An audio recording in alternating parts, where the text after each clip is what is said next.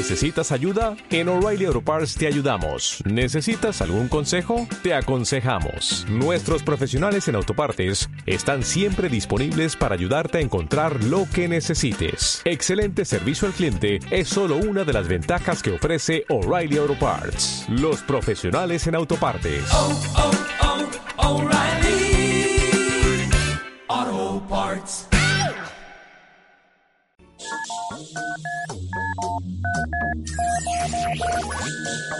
Son las nueve. Las nueve. Sintonizas Rack Mallorca. Mayor Mallorca. 89.2. 89.2 FM. FM. True Teatre presenta Gran Circo Acrobático de China. Más de 30 artistas en escena, con medallistas olímpicos y artistas del Circo del Sol. 31 de enero, 1 y 2 de febrero, en True Teatre. Sencillamente único. Entradas en taquilla truiteatra.es y mallorcatickets.com. Lo mejor del pop nacional en Rack Mallorca. Beret.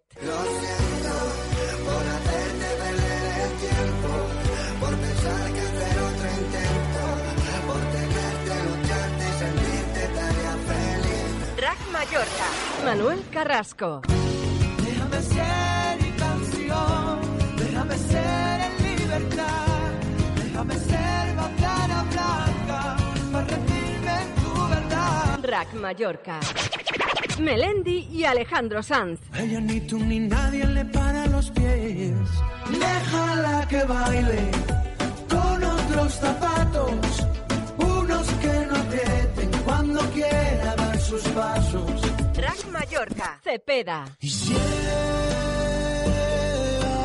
tú con tu luz, tu risa y ya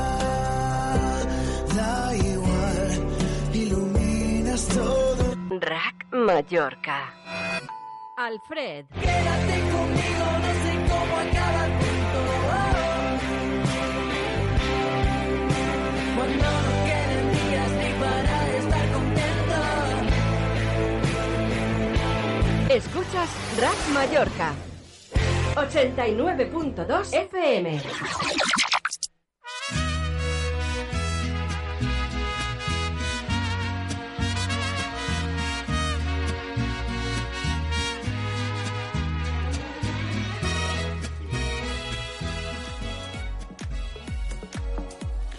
Y ya estamos de nuevo aquí, en Rack Mallorca 89.2 FM y hablamos ahora de ciencia, tecnología y naturaleza. Y como no, si tenemos que empezar con alguien, vamos a empezar con nuestra politóloga de cabecera, Chelo Huertas. Bienvenida.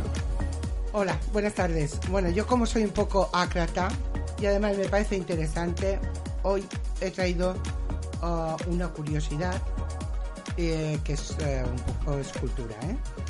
Como todos sabemos, bueno, yo no lo sabía, pero a lo mejor Baltasar sí, y entonces le daré la opción que lo explique él. Eh, ahora hemos tenido las fiestas en, en Palma, las fiestas de su patrón que es San Sebastián. Eh, no sé si sabéis por qué San Sebastián es el patrón ah, de Palma, porque yo no lo sabía. Entonces creo que está bien también que conozcamos ah, estas tradiciones y un poco de historia. Bueno, San Sebastián nació en Narbona en el año 256. Fue un guerrero, fue un hombre exitoso en el Imperio Romano, pero tuvo una tara y es que eh, abrazó la fe cristiana. Eh, los cristianos en aquel entonces vivían en la clan- clandestinidad y eran ah, perseguidos.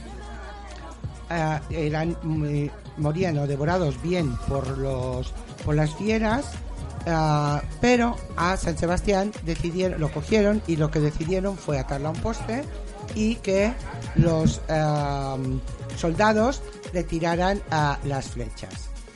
Entonces, eh, en aquel eh, él sobrevivió a esto, pero por poco tiempo, porque cuando se recuperó, se volvió a presentar mm, delante del emperador y esta vez sí que mandó matarlo hasta ah, que hubiera que hubiera muerto. Entonces, bueno, como sabemos, eh, vivimos en unas islas y el puerto de Palma era un punto estrategio eh, en el Mediterráneo, tanto para la llegada de las mercancías, pero también para la llegada de las enfermedades, como fue eh, la peste. Entonces, en aquel tiempo, como eh, no había las condiciones que hay actualmente de higiene, etcétera, ni de manera de poder eh, curarla, pues claro, se fue propagando eh, en, toda la, ciudad.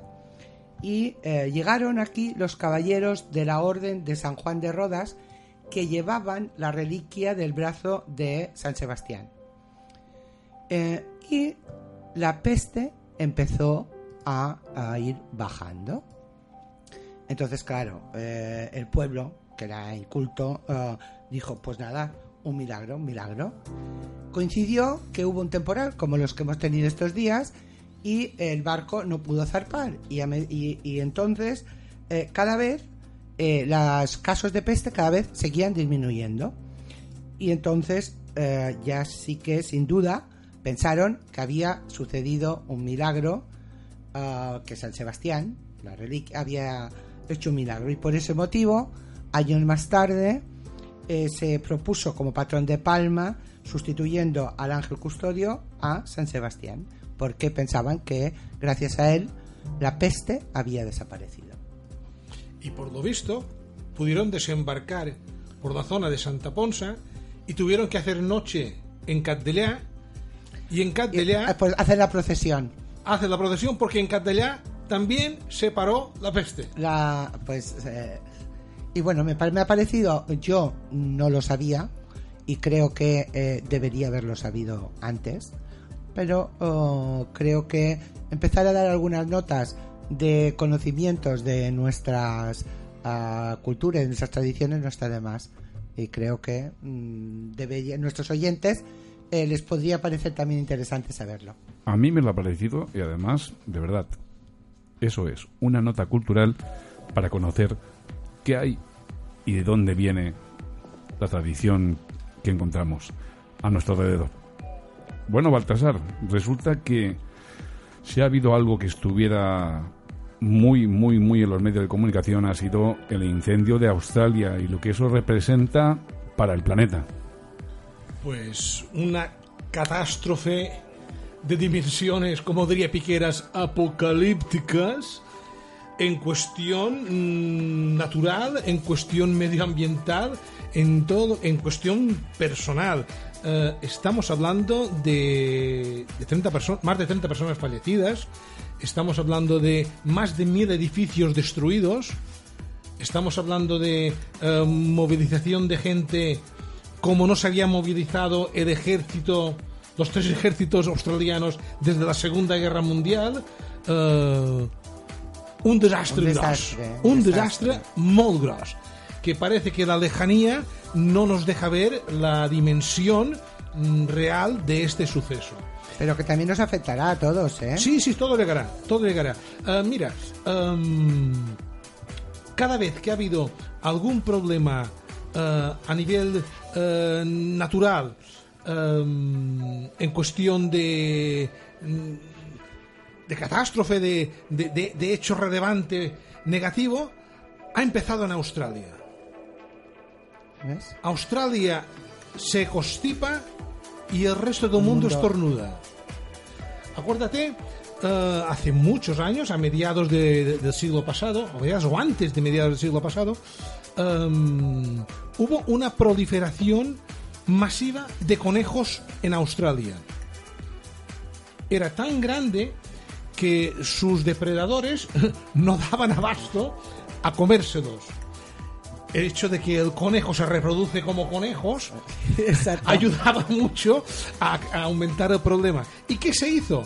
Pues inventar una enfermedad para los conejos. Para- Pero como en Australia todo se sale de madre, porque Australia es un continente, no es una isla, es un continente más grande que Europa entera.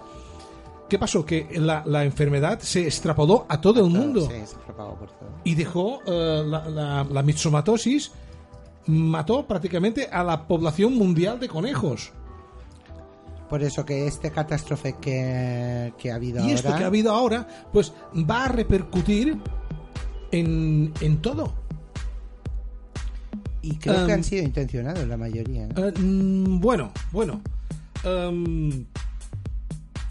Hay varios motivos que apuntan a estos, a estos incendios. El principal es el cambio climático o el cambio de ciclo que estamos viviendo estos últimos 30 años. Eh, el año pasado fue el año más caluroso de Australia desde que se conoce. Y no solo por picos de temperatura, sino por que las olas de calor eran, aparte con unos picos muy altos, eran muy largas en el tiempo. Provocó que hubiera mucha menos lluvia y todo estaba mucho más seco. Recordemos que eh, la superficie total de forestal de Australia, por su tamaño, es solamente un 17%. La superficie forestal de España es un 36. Dices, ostras, hay más bosques en España que allí. No, cuidado. Es en proporción al territorio. Solamente ese 17% de Australia es un 3% del suelo forestal mundial. Y se ha quemado como media Francia. Imagínate, tú, tú- que has vivido en Francia, que medio país se fuera a hacer puñetas por el fuego. Una catástrofe. Pero, pero... Y no ha sido más catástrofe porque la densidad demográfica de Australia Es poca. relativa, relativa a, su, a su territorio es poca.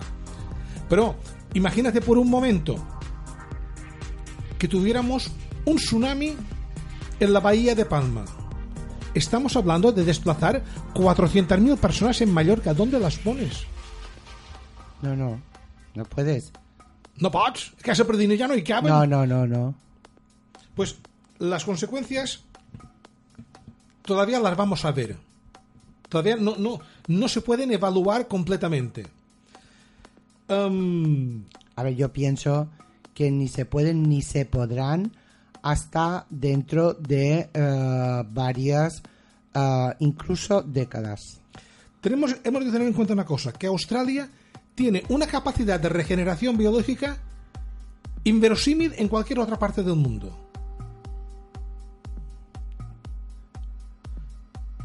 Crearon ¿Debido a algo se sabe o no? a, a la capacidad de, de sustratos, de, de- todo, para que todo se vuelva a regenerar, A más rápido. rápido. Yo ya he visto fotos dentro de, todo lo incendio, quemado Sí. que ya hay flores. sí, yo también lo he visto.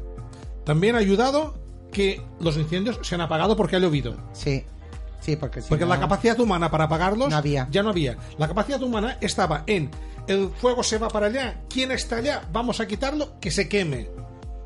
Que no se haga daño a nadie. Esto tiene que ser muy Terrible. triste para, para un, para un gestor, para un gestor mm, mm, cívico. Decir, mira, que se queme tu casa para que no te quemes tú. Pero es que yo me quiero quedar. No, no, no. Es que si no sales, te, sa- te saco yo. Se tiene que quemar tu casa. Ya verán que fue. Sí, mucha impotencia. Eso tiene que ¿eh? ser desastroso.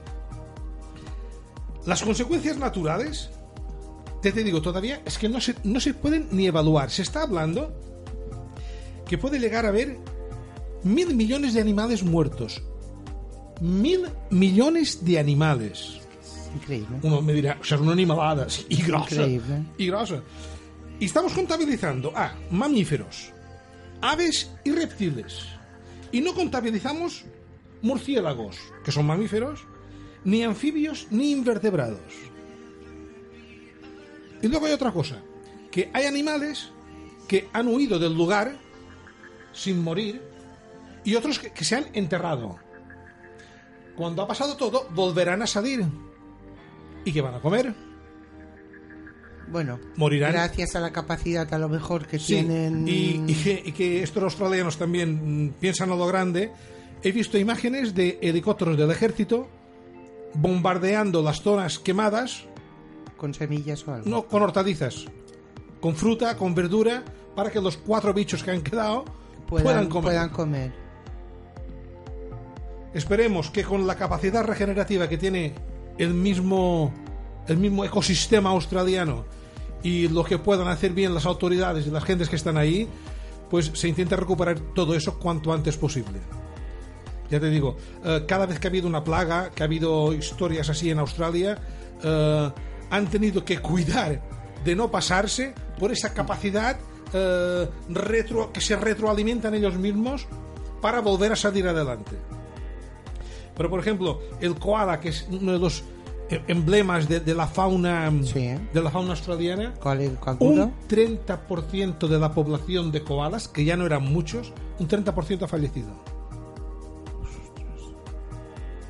No es que hay un millón, un millón, es que hay mucho. Un millón de animales son muchos, pero mil, millones, Eso te iba a decir yo, mil millones, es que. Es que. es, un- es una gran animalada. Sí, exacto. Es una gran- gran animalada. En fin, es lo dicho. Esperemos que Dios y ayuda para esa gente, Esperemos para que, que- puedan volver a sus casas. Y que no vuelva a suceder una cosa así. Yo hoy he visto una foto. Pero ese, ese problema, el problema, Chedo, son las extensiones. Hay un fuego, no tan un fuego, ahí en medio, aquello es tan grande que a lo mejor un helicóptero, para Claro, ir a apagar eh. ese fuego, no hay combustible para llegar y volver.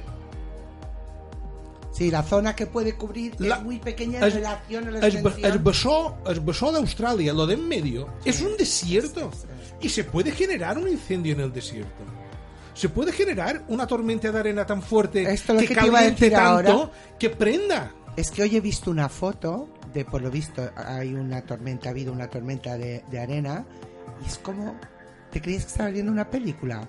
Las películas, esto que ves, la arena, las tormentas, igual. Y era real, ¿eh? Es que las De ahora. infografías que nos hacen en Hollywood son muy parecidas a la realidad.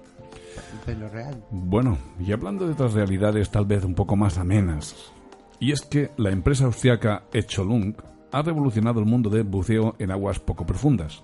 Y es que la compañía ha diseñado una tecnología que permite al usuario aficionado e incluso profesional la posibilidad de permanecer bajo el agua todo el tiempo que desee por un precio muy asequible.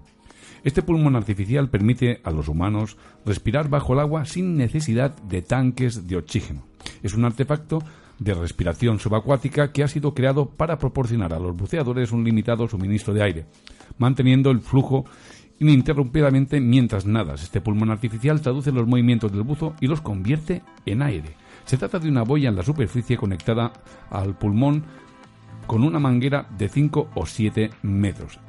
Esta caja, que generalmente llevan en el pecho, tiene una cámara de aire plegable que va sujeta a los pies de la persona. Así cuando estiran sus piernas, entra aire fresco por la manguera y esto hace que esté disponible en el pulmón para que se pueda respirar. Yo ya tengo ganas de comprarme uno. No es caro, ¿eh? ¿Qué vale? Es que yo también había mirado esta noticia, ¿sabes? Vaya, Eh, pues va a salir, bueno, ahora de momento es un prototipo y va a salir a, a 300 euros. El de 5 metros, que son bajas profundidad, y luego el profesional de 7 no llegará a los 500. De todas maneras, la coordinación que tiene que haber entre eh, el, buceador, porque cuando estira las piernas es cuando la boya ah, baja el aire hacia, hacia el pulmón. Y cuando las contraes es cuando tú expiras. O sea, que, a ver, pero es verdad que es un gran invento que yo creo que puede servir para muchas otras cosas, porque además solo pesa 3 kilos y medio, con lo cual es portátil y, el mantenimiento y la limpieza, o sea, que, que más no se puede pedir. Eh, creo, mm, a mí como también me ha parecido una cosa interesante, que en estos momentos eh, se está haciendo solo a nivel del buceo, pero yo creo que eh, puede servir más adelante eh, para mm, otras cosas físicas, sobre todo para enfermedades y tal de respiración, eh, me había parecido mm, muy interesante. Y es que Chelo siempre ve un poquito más allá. Dice, bueno, y esto además podría servir para otras cosas. Y ahí está la clave. Claro. El poder tener eh, la conexión neuronal para sacarle provecho a grandes ideas como esta. Claro, porque si esto funciona con el movimiento de las piernas, pues yo pienso que cuando tienes problemas respiratorios y tal, pues para caminar y esto te puede servir y es mucho menos aparatoso y eh, no sé, Cre- creo que puede servir más adelante que la ciencia lo hará o lo utilizará para otras cosas. Oye, Para subir un puerto de montaña en la bicicleta cuando vas a un fogueat, esto Ya, también te pues. debe dar más aire. Hombre, claro, te, te- te- te- te- el, el aire se queda concentrado en el pulmón este artificial y es el que te va llegando. ¿sabíais que se han identificado 49 fármacos no oncológicos capaces de matar células de cáncer? Pues no, ¿ves? Esto no lo sabía. Un grupo de investigadores estadounidenses ha descubierto una sorprendente capacidad para matar células cancerosas con 49 fármacos ya existentes para otras patologías como la diabetes o la inflamación. Lo curioso es que justamente es eso de lo que hablábamos antes, el probar una misma cosa, así se, se descubrió los efectos de, de la Viagra, porque la Viagra era un medicamento para, otra, cosa. Bueno, y el Listerine. ¿Qué el le pasa? El Listerine. lo- lo- El Listerine es para tenido- la boca. Pues ha tenido varios usos antes que para la boca. Ah, sí. Sí. Primero creo que era para limpiar los genitales ah, cuando se habían tenido relaciones.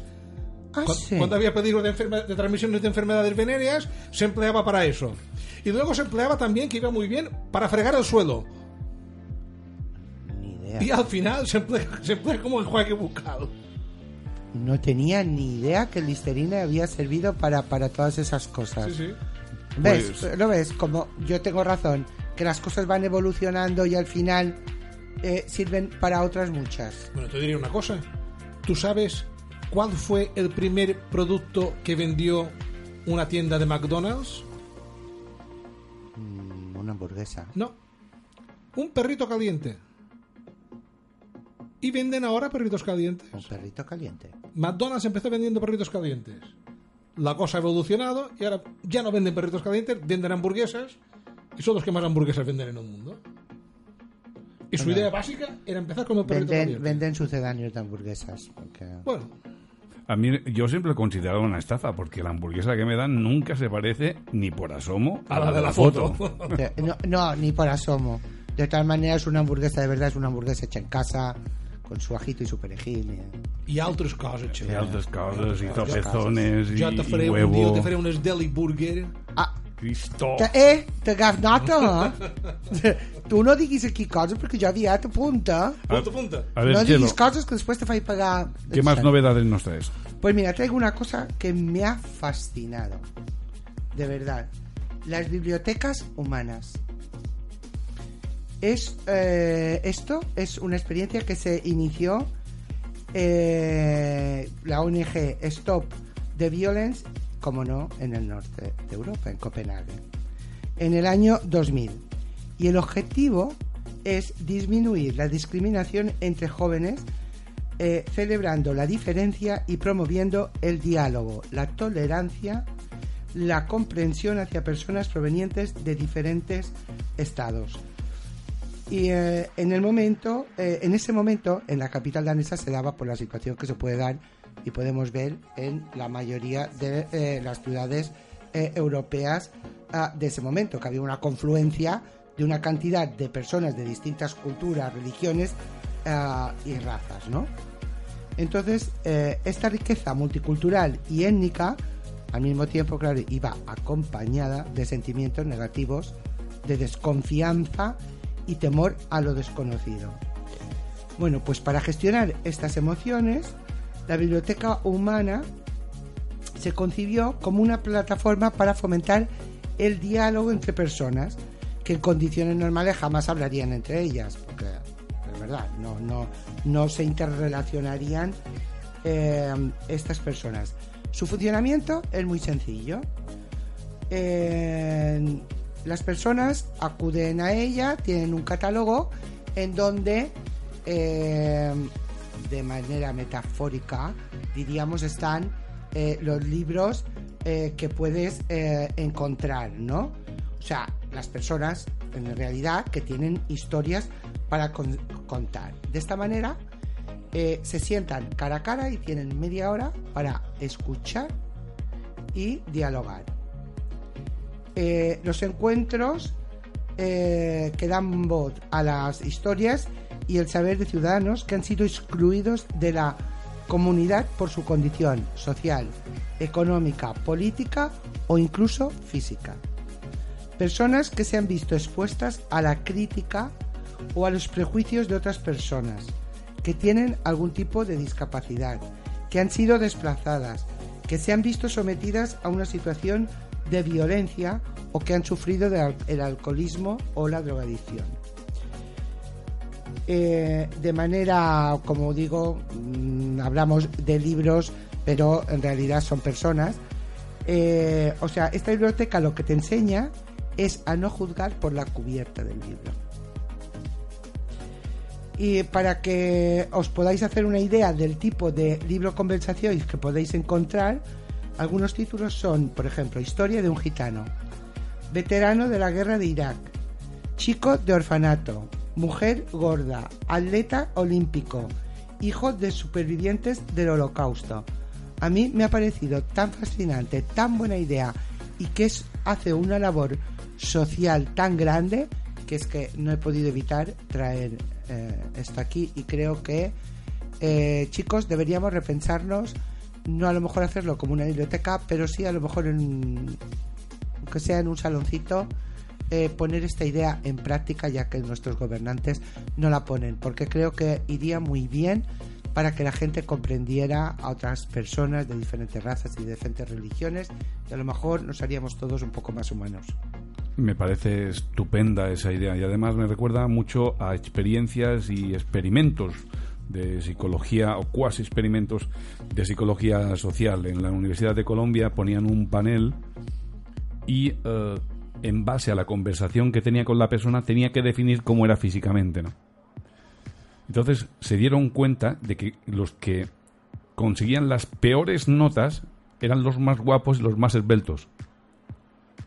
En cambio, los que tenían las notas más altas eran los menos esbeltos y menos agraciados.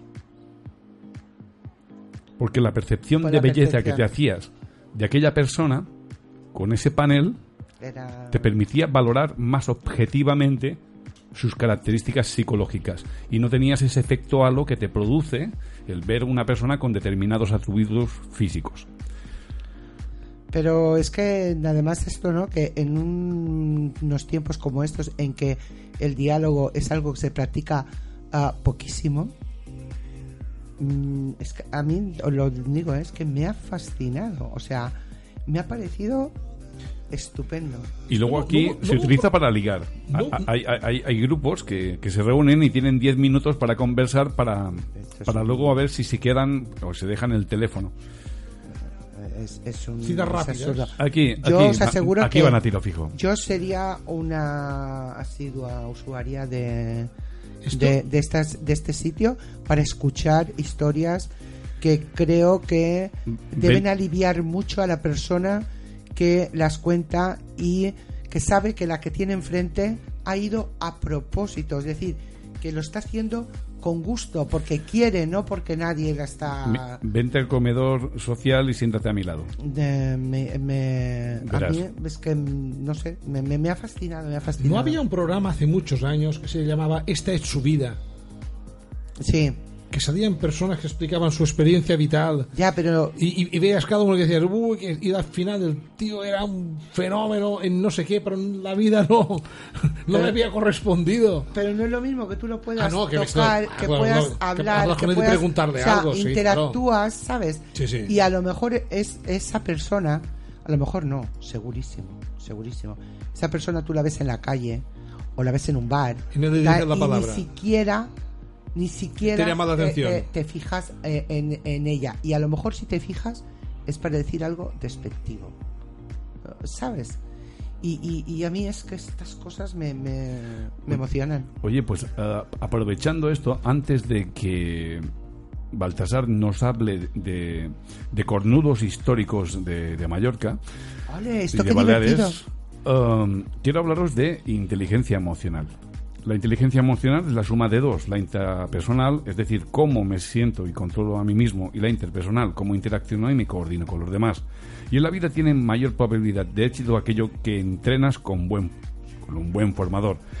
¿A quién estén en disposición de poder aprovechar esta gran oportunidad, os invitamos con toda confianza a que conozcáis a una gran persona y entrenadora de habilidades sociales llamada Toñi Barcala, que va a realizar un curso de inteligencia emocional el 27 del 01 de 2020 de 9.30 a 14 horas.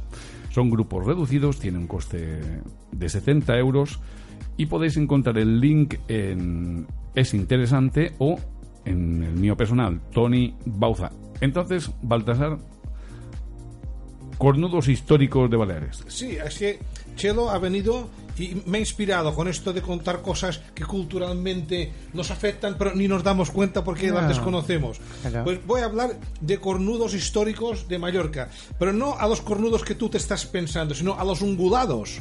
Oh, Guau, guau, guau. ahora Chelo, ya, ten, ten en cuenta. ya has perdido toda mi atención. Chelo, ten en cuenta una cosa: que si en cada cornudo hubiera dos faroles, Mallorca sería la ciudad más, mejor iluminada. Sería la de la luz. En vez de ser París, París seríamos sería, nosotros. sería Mallorca. Bueno, eh, saltó hace poco la noticia de que en la Sierra de Tramontana campaban a sus anchas eh, manadas de ciervos y gamos. Más concretamente en la zona de Fartarich, cerca de Esquimibey de Lluc, el camino que va desde Poliensa hasta Lluc. Sí. Em, algunos decían, es que la fauna de Mallorca ha vuelto a crecer. Y no, no, no, no, no, no, no, no va todo por ahí. La procedencia de estos animales, de suponer, bueno, seguro, que viene de una antigua granja que se encontraba en, ese, en, en Poliensa. Y era una granja de estos animales, de ciervos y gamos, para eh, carne, para tener carne de ciervo y carne de gamo. Y también para, eh, eh, como que era una finca muy grande, porque estos animales es muy difícil estabularlos. Es como aquellos que tuvieron dromedarios, que también los hubo. Sí. Pues estos tenían ciervos y gamos y los tenían por eso, pues para carne y también, como que era una finca grande, para eh, desarrollar una acción cinegética, eh, turístico-cinegética. Gente que pudiera ir a cazar, a cazar ciervos.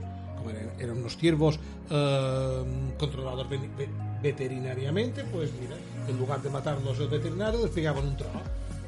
Mira, y sacaban, y sacaban más dinerito por eso. No, más de un cornudo del otro tipo también ha terminado así. ¿eh? Sí, un trozo.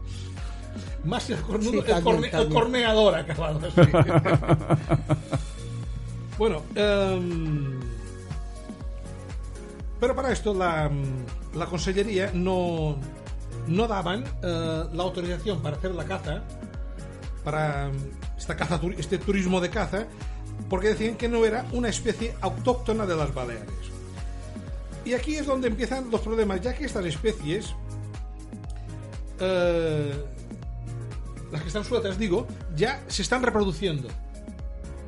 O sea, de las que se escaparon de la finca, ya se están reproduciendo porque han visto eh, ejemplares muy jóvenes como para ser de los que se escaparon. Vale. Y ahora aquí va a venir el problema de cuan- que ya que de hecho se- ya se ha dado de que eh, ahora actualmente estos animales viven en la parte alta de Portomir, Senella, Forterich, toda aquella parte, pero claro, cuando esos cuatro días que hizo un poco de nieve para comer tuvieron que bajar como las cabras. ¿Y qué va? ¿Y qué hacen? Pues ya entran en campos de cultivo. Y es cuando empieza la cosa, oh, mm, ma'am, ¿quién de fer? Por eso la Consellería está valorando acciones de protección control a ver qué hacemos con estos animales. Em, pero lo que os decía es de que cuando se decía que no podían cazar porque no era una especie autóctona de las Baleares, es donde se ha creado controversia. Eh, se documentó, recientemente está escrito, que cuando con la em, invasión, la reconquista catalana-aragonesa de las Islas Baleares, cuando se instalaron aquí los reyes, pues el deporte de los reyes en aquel tiempo era la caza. La caza. ¿Y qué hicieron? Como que aquí pues no los veían, no los veían, y han de fer un vedat. Hicieron un, un de caza que se llamaba Sedevesa. Y esto estaba en la zona de Ferruch, d'Artà.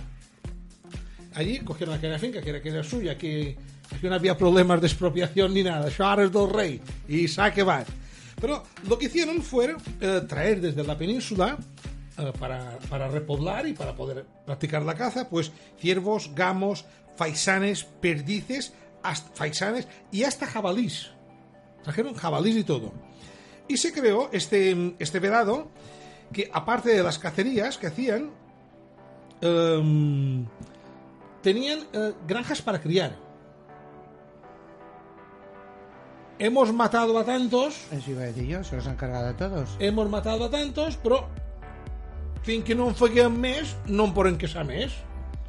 Ellos mismos, siendo cazadores, que ahora un cazador parece el elemento maldito de la ecología, pues ellos mismos ya tenían conciencia de que si mataban cinco, tenían que repoblar con otros cinco. Porque si no se quedaban sin. En esos tiempos medievales ya había esa conciencia. Pero bueno, esto em, hacían cacerías para su recreo y hacían, por lo hacían de dos tipos, con proyectiles envenenados, flechas envenenadas, dardos envenenados, porque claro, a un ciervo una flecha das una flecha y el tío sigue corriendo. Son animales con una, con una resistencia tremenda. Sí, porque en aquel tiempo escopeta no. no había. No, no, Dios eso. Y luego hacían cacerías con perros, que son las, las que hemos visto típicas de los tapices, Sí. ¿eh? perros adiestrados que cazaban estos animales. Em, si tot, siempre había animales que un pie para que os quiero. El, el ciervo es el gran fugitivo de la naturaleza. Con su capacidad que tiene para correr, saltar y todo, pues botaba una tanque, botaba a finca y se andaba a altra. Y se llegaron a extender desde Ferruch hasta Santa Ponsa. Y se iban reproduciendo.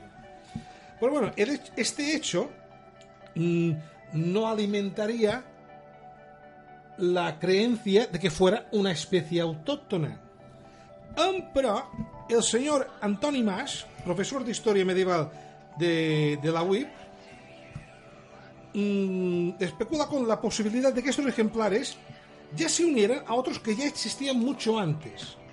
De hecho, en los restos arqueológicos de San Fornés y de sus países han, encontrado eh, restos óseos, posiblemente de ciervos, de gamos, vamos, de ungulados.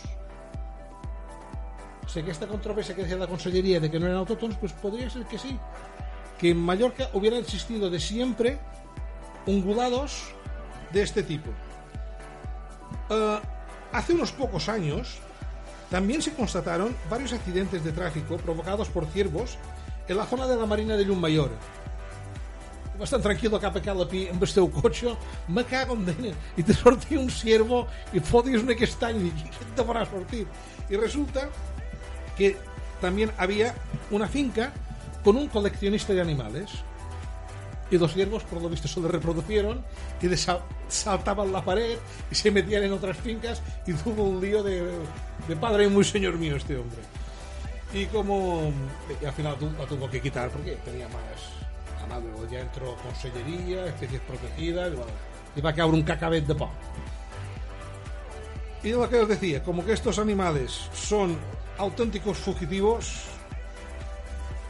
pues realizan maniobras evasivas aprovechando sus potentes patas y su gran capacidad de carrera y de salto para huir de sus potenciales enemigos. Queridos amigos de Ram Mallorca, aquí el enemigo es el hombre. Pero, El ¿qué gran ha depredador. pasado con esto? ¿Por qué? Porque que se los mm, cargaron todos.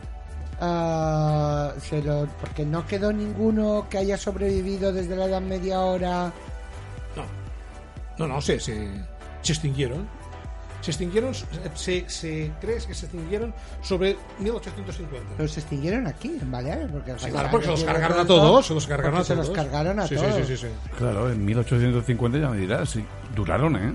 Duraron siglos. Sí, es que tampoco, ya ves. Pues ahora os voy a hablar del caso francés. El gobierno francés aprobó el 30 de agosto un decreto que prohíbe el uso de vajillas de plástico de un solo uso a partir del año 2020, el presente, cuando solo se permitirán en Francia vajillas que contengan un mínimo de materiales biológicos o compostajes como el almidón, de maíz, de patata, el bambú o fibras o celulosa. La cuestión es que han descubierto que las fibras vegetales como el lino, el cáñamo o el coco van a sustituir el plástico en muchas cosas cotidianas y ya se está utilizando para revestir interior de coches, aviones, tablas de sur de nieve, cuberterías sostenibles y en los billetes de dólar, entre otras utilidades. Menos mal. Esto es una gran noticia ecológica, Chelo. Pues, pues sí, es una gran noticia ecológica. Eh, quiero deciros que aquí en la legislatura pasada, en la ley que se aprobó, que para mí es la mejor ley de todas las que se aprobaron aquí en, la legislatura pasada, que ya veremos lo que se cumple de ellas, también está previsto la eliminación de todos los artículos de, de un solo uso y entre otras cosas ¿eh? las eh, también eh, las cápsulas de café si no eran biodegradables o se hacía una recogida por parte del propietario de, la marca. Ah, también estaba previsto. Quiero decir que en esta ley eh, sí que de verdad fuimos pioneros. Lo que pasa que como siempre damos un margen tan grande a que empezar a cumplirla que bueno ya veremos si se cumple o no se cumple. Que una de mis enmiendas era rebajar mm, ese margen eh, de cumplimiento a años eh, más cercanos y espero pues que creo pero creo que esto era en el 2021 Eh, entre otras cosas eh, creo que la ley estatal se va a, a, basar en la ley balear para hacer eh, la ley a nivel estatal. Eh, de hecho, el- la persona aquí que la redactó y encargada del departamento, Sánchez, inmediatamente que llegó a Moncloa, lo llamó para que fuera a Madrid y está trabajando en Madrid y es decir que es una persona, en este caso es una persona muy competente y que sabe mucho de, la materia. Y ya sabéis que yo sospechosa de defender a estos no soy. O sea que cuando lo digo es porque realmente eh, es así. Con lo cual estoy muy contenta. De hecho, este proyecto de ley de, de prohibición de las vajillas de un solo uso de otro tipo de envases tiene muchos flecos. Muchos flecos. Yo he estado hablando con, con distribuidores de, de envases para las cuatro cosas que yo he dicho por aquí. Me, me he estado documentando Sí. con ellos y em, quieren poner una ley, pero no saben cómo hay que qué va a sustituir a esto. Incluso los fabricantes como se las ven venir, ya están fabricando otras cosas, otros tipos de envases, y cuando los envases se ponen en circulación, como que ellos lo desconocen totalmente, también los prohíben. Pero, a ver, mm, Baltasar, por ejemplo, vasos. Hay vasos. Nosotros, por ejemplo, en la campaña hicimos vasos que eh, te duran hasta 2.000 lavados en lavavajillas industriales. O sea, nosotros mismos que hicimos, cada uno cogimos un vaso y pusimos nuestro nombre. Porque, eh, evidentemente, mm, en el local nosotros no lavábamos el vaso cada uno. O sea, por eso nos pusimos el nombre, ¿no? Si estás en un sitio, pero si estás en un sitio donde se pone y se lava, en, en la, no hay problema. Ah, ¿Para qué tenemos que estar utilizando vasos de un solo uso si hay vasos que hacen esta función y que tampoco, que no se rompen? Eh, quiero decirte, mm, eh, mm, por ejemplo, los, los tuppers, ¿no? Pues los hay de usar y tirar y los hay que también duran en el, en el tiempo o incluso o, pues, de cristal. Ese problema para los fabricantes no es este de usar y tirar, porque esto lo- ellos mismos lo van a dejar de fabricar. El problema es que todo lo que están creando nuevo les están poniendo muchas pegas. Cuando van más rápido, los desarrolladores Sí, que, que los prohibidores. No sé si me entiendes. Sí, sí, te entiendo perfectamente. Pero, ¿quieres decir, aquí en Baleares les están poniendo Sí, pegas? Sí, sí, sí. Ah, sí. Sí. Estoy preparando un informe muy exhaustivo sobre esto. Lo estoy preparando, no te puedo decir nada porque no está preparado. No, no sé, porque, mm, por ejemplo, en el mismo Parlamento eh, sí que se cambiaron, por ejemplo, los vasos eh, de plástico, se cambiaron tarde. ¿eh? Yo ya había hecho los míos de propaganda eh, por vasos eh, rígidos y que... Chelo, pero esto es una cosa sencilla y puntual lo que tú estás explicando. Es un ejemplo. Pero, Pero esta gente está hablando de industria. Sí, pero por ejemplo, yo recuerdo eh, que antes no había tanto plástico. Eh, yo me acuerdo de los cucuruchos de papel de periódico de papel de estraza y qué problema. A ver, Y- Chelo, por y- favor, por favor, ¿en qué tiempo estamos ahora? Todo ha cambiado. Tú, tú ve- vete a un comercio de alimentación y que te pongan el- lo que tú compras de comida en un cucurucho de papel de diario y vendrá Sanidad y Consum y te enviará a Cincinnati. De hecho, hay muchas sustancias que se han descubierto no sé, en esos papeles que son eh, cancerígenas. Extintes. Sí, bueno, las tintas ya estamos, pero bueno, hay A bolsas. ver, Chelo, bolsas que a nosotros papel. nos envolvían el bocadillo en Y un no- papel y no de diario. pasaba nada. Y no hemos de ras y no te ocurras. Bueno, más Pero bien bueno, estamos vivos los que hemos quedado. sí, también. Yo Um, creo que hay cosas que son mucho más contaminantes, por ejemplo, que envolverte en papel de periódico de revista. a- Pero también, Chelo, ten en cuenta una cosa. Ha cambiado todo tanto. Sí, ya lo ha sabemos, cambiado todo que tanto. las normas de sanidad que y todo en, en una familia, ahora, ahora voy a decir la mujer, y voy a parecer machista, pero es, es que era la mujer, iba a comprar cada día. Pero ahora y- es imposible. Por eso, ahora es imposible. ¿Ahora qué hace? El que va a comprar, compra para toda la semana. O los que van a comprar. Todos van a comprar. Y tienen que comprar envasado. Y luego encima tiran un cuarto de lo que han comprado Sí, muchas veces. pero tienen que comprar envasado y compran envases de muchas cosas que antes lo comprabas fresco. Claro, pero es que eso no es que hemos de, por haber dicho Senaya. hemos de empezar a quitarlo de los envases. Sí, de hecho Los tenemos un de comentario plástico. de Dolores Arces de Enreiro que nos dice, yo creo que todo esto es tan sencillo como volver a los 60.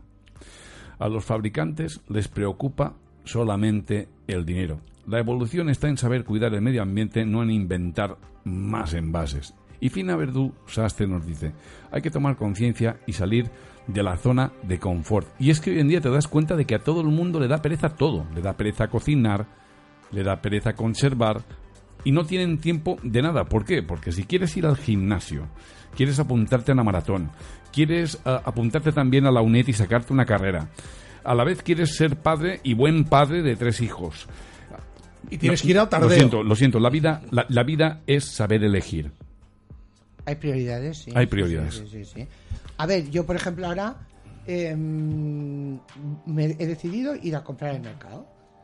Ahora hago la compra que a lo mejor para mm, un mes.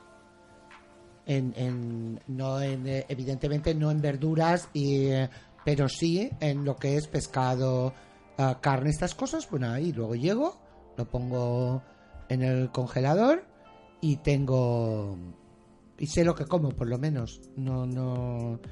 Y luego pues eh, lo de las verduras ah, en cualquier barrio en cualquier esquina hay una tienda ahora mismo de que venden frutas y verduras ah, frescas y a granel.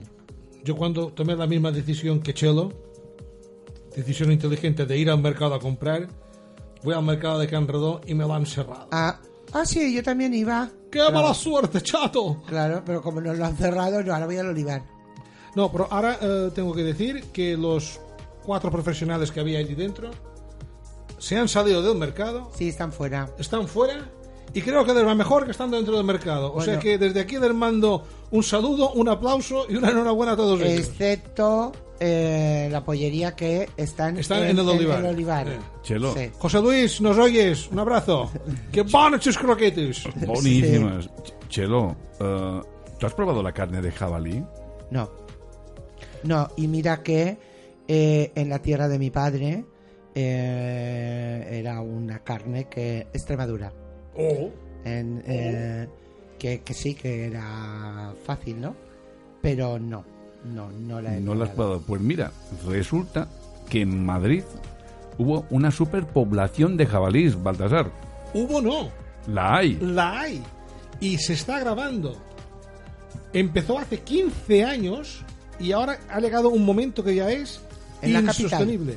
En, la- en los municipios de la Llegan, zona norte. llegan, llegan a los. a- En, los mu- en las zonas, en las A zonas pobladas. Sí, sí, sí, sí. 14 son los municipios afectados en la Comunidad de Madrid por la aparición constante de estos suinos en zonas urbanas. El detonante ha sido una piara invadiendo la A1 a la- en la altura de las tablas, con ejemplares de gran tamaño que saltaban la mediana provocando colapsos circulatorios. Esto están eh, vídeos en la red que están circulando y, es veritat, són porcs senglars eh, que no... Fan por, fan por. Que si fan por, me cago en de correría y me estincar Lewis. Fan por. Ah, hay una población estimada de 40.000 ejemplares, que solo en el, año- en el 2018 provocaron 193 accidentes de tráfico. Hace pocos días un joven conductor de camión falleció al intentar esquivar la presencia de un jabalí en la calzada. Esto fue en eh, Las Rozas. Falleció. Falleció. Esquivando, se estampó contra la pared y falle- falleció. Em, ¿Por qué ahora bajan del monte y- ¿Por qué no se cazan? por restricciones de caza y la aparición eh, en suelo urbano? Una de las razones también es, aparte de que no se cazan, es la procreación elevada. Una hembra puede tener dos camadas al año con tres o cuatro crías viables. Madre O sea, tienen más, pero muchas fallecen por, por el camino. Y eh, la ausencia de depredadores, porque en, en un bosque, Claro. en una escala trófica, pues está, prácticamente sí. arriba. El enemigo principal es el hombre. Al estar regulado todo esto, pues la ayuda de que no tener depredadores, el hecho de que las camadas son grandes y constantes, eh, y el abandono de las tierras agrícolas, y junto con la falta de lluvias en el monte, que hacen que estos bajan animales bajan a comer. A buscar Buscan comida. comida en zonas habitadas por el hombre. Ni el ruido provocado por la acción humana de, de coches, de, de casas, de todo, ni el, el asfalto, que para, para, Para las caminar, pezuñas, pues nada. Pueden hacer, los tienen catalogados, pueden hacer 50 kilómetros cada día caminando estos animales. Y eh, arrasan parterres, jardines, todo lo que rambla. Em, ¿Y han atacado alguna vez a algún.? No se sabe. No, sé, No no, se no- sé, hay noticias. No se sabe, pero luego os contaré una historia de un conocido mío. Um, hociquean, grufen, decimos en mallorquín, hociquean para encontrar raíces y gusanos y ya incluso si no encuentran, ya embisten a los, a los contenedores de basura. Ser, ser quien dins. Sí, sí. En el municipio de Las Rozas, este problema, lo que decía antes, que se extiende desde hace 15 años atrás. Y el municipio ha tenido que tomar medidas eh, carísimas, com- como son los refuerzos en las vías urbanas, instalación de talanqueras cinegéticas, puertas peatonales para las fincas y pasos canadienses, que son, a lo mejor los habréis visto por las zonas de aquí, de la montaña de la Tramontana, que son esos pasos que tienen como unas barras horizontales para que no se escapen los corderos. sí, sí. ¿eh? Porque cuando ven aquello no saben caminar para ahí y se vuelven para atrás. Pues eh, estos animales, eso es igual. Les han puesto estas, estas, estos pasos canadienses. Y también han tenido que poner mucha cartelería para la gente, para concienciarlos de que no les alimenten. Si les alimentan, volverán. Es un Ah, reclamo. Claro, claro, claro. Y claro, es muy bucólico eh, ver a un, a un jabato, a una cría de, de jabalí, en un jardín comiendo y, y- y tu hija te dice, papá, papá, ¿y Ah, qué hace? claro. Ah, es que no tiene comida y viene aquí a buscarla. Sí, ¿Y por qué no le damos algo? Claro, es potito, ¿a qué os da? Sí. ¿Y cómo le vas a negar tú? Pa' a- Sí, sí. ¿Y cómo le vas a negar tú a, una hija que alimente a un animalito? Pero estamos hablando de un animal salvaje. Un animal salvaje que no está em, controlado sanitariamente. Em, un jabalí es un transportador de enfermedades. Son animales salvajes, no son mascotas. Pueden ser portadores de hepatitis E, encefalitis japonesa, salmonelosis y el virus Nipah. El virus Nipah causa gran mortalidad en humanos y no hay tratamiento. Se han dado casos en zonas del sudeste asiático con jabalíes. Han transmitido este virus y no hay arroz que fe. La Consejería de Medio Ambiente ya tiene protocolos de control, pero se le están quedando insuficientes. Se realizan aprehensiones a través de jaulas para, capturar, para capturas en vivo y batidas que las llevan a cabo arqueros expertos de la Real Federación Madrileña de Caza, que van acompañados por controladores de fauna de esa misma comunidad. Entre las batidas y cacerías se capturaron más de 6.000 ejemplares el año pasado, en zonas periurbanas, o sea, ya Ah, tocando población. sí, sí, sí, tocando población. Las que están en el monte las dejan tranquilas. Um, ha llegado a tal punto que la consejería ha autorizado a los policías locales a controlar la presencia de jabalíes en zonas urbanas con utilización de dardos sedantes y de la ayuda de los arqueros. Todos los animales cazados pasan por un centro de cuarentena y los enfermos son sacrificados. Y los otros son devueltos a sus hábitats convencionales previa catalogación y esterilización. Os he de comentar que la labor de estos arqueros, aunque sean de la Federación Madrileña de Caza, ya no se consideran cazadores, se consideran controladores. Os explico en un breve trazo el proceso de estos arqueros. Estos arqueros no cobran ni un duro por ese trabajo. Nada. Es por amor al arte cuando los llaman los de la consejería. Y para cazar un jabalí con una flecha, tienen que estar subidos a un árbol con unas cuñas y unos arneses, con el controlador al lado, que catalogan hasta cada disparo de flecha que hacen. Tienen una efectividad del 98%. ¿Y, y cuánto tiempo se pueden Cuatro tirar horas. subidos al árbol? Cuatro horas. Hacen turnos de cuatro horas. Estos mismos, como que son cazadores y saben cómo funciona la naturaleza, buscan el rastro por donde pasan. Y buscan un árbol lo suficientemente alto. Porque un animal, un jabalí, cuando le meten un flechazo, aunque lleve, em, Sedante, lleve sí. sedante, un, un jabalí herido es un asesino. Es un asesino se ve herido, como cuando tú acorralas a un animal, el animal le entra valor y te embiste, Sí, sí, no. por muy grande que sea. Yo siempre digo, si me tienes que... No me hieras, mátame. pues los jabalíes son así. Se pegan cuatro horas subidos a un árbol a oscuras y tienen una efectividad alarmante. ¿Y que bajan por la noche entonces? Siempre Sí. es por la noche. Sí, sí, no, pero ya los han visto de día. Ah, ya los han visto, Ya los de han visto día. de día. Tienen hambre, tienen hambre. Y cuando y todos los animales cazados son incinerados. Los que matan Los con, que- con- sí, sí, sí, sí, son incinerados. O sea que lo hacen por amor.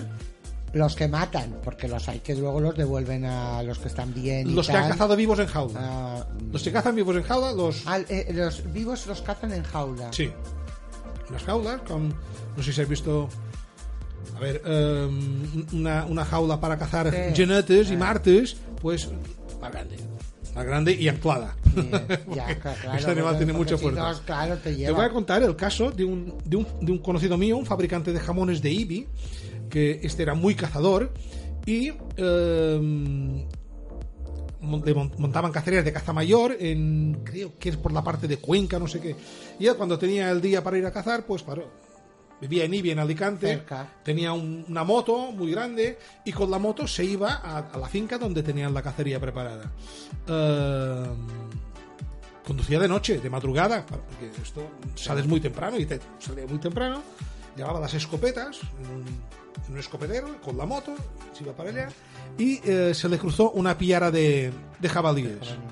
Se pegó un guarrazo del 12 y se partió una pierna, tenía tres fracturas abiertas en una pierna y cuando se dio cuenta, en aquel tiempo no había ni teléfonos móviles ni historias.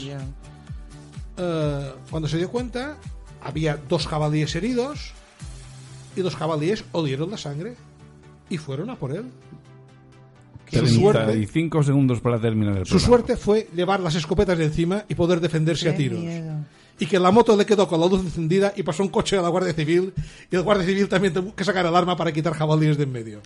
Y miedo el que pasó, nada más y nada menos que nuestra querida eh, Fina Verdú Sastre, que le persiguió cuando era pequeña un jabalí y menos mal que ella iba en bicicleta y tenía buenas piernas.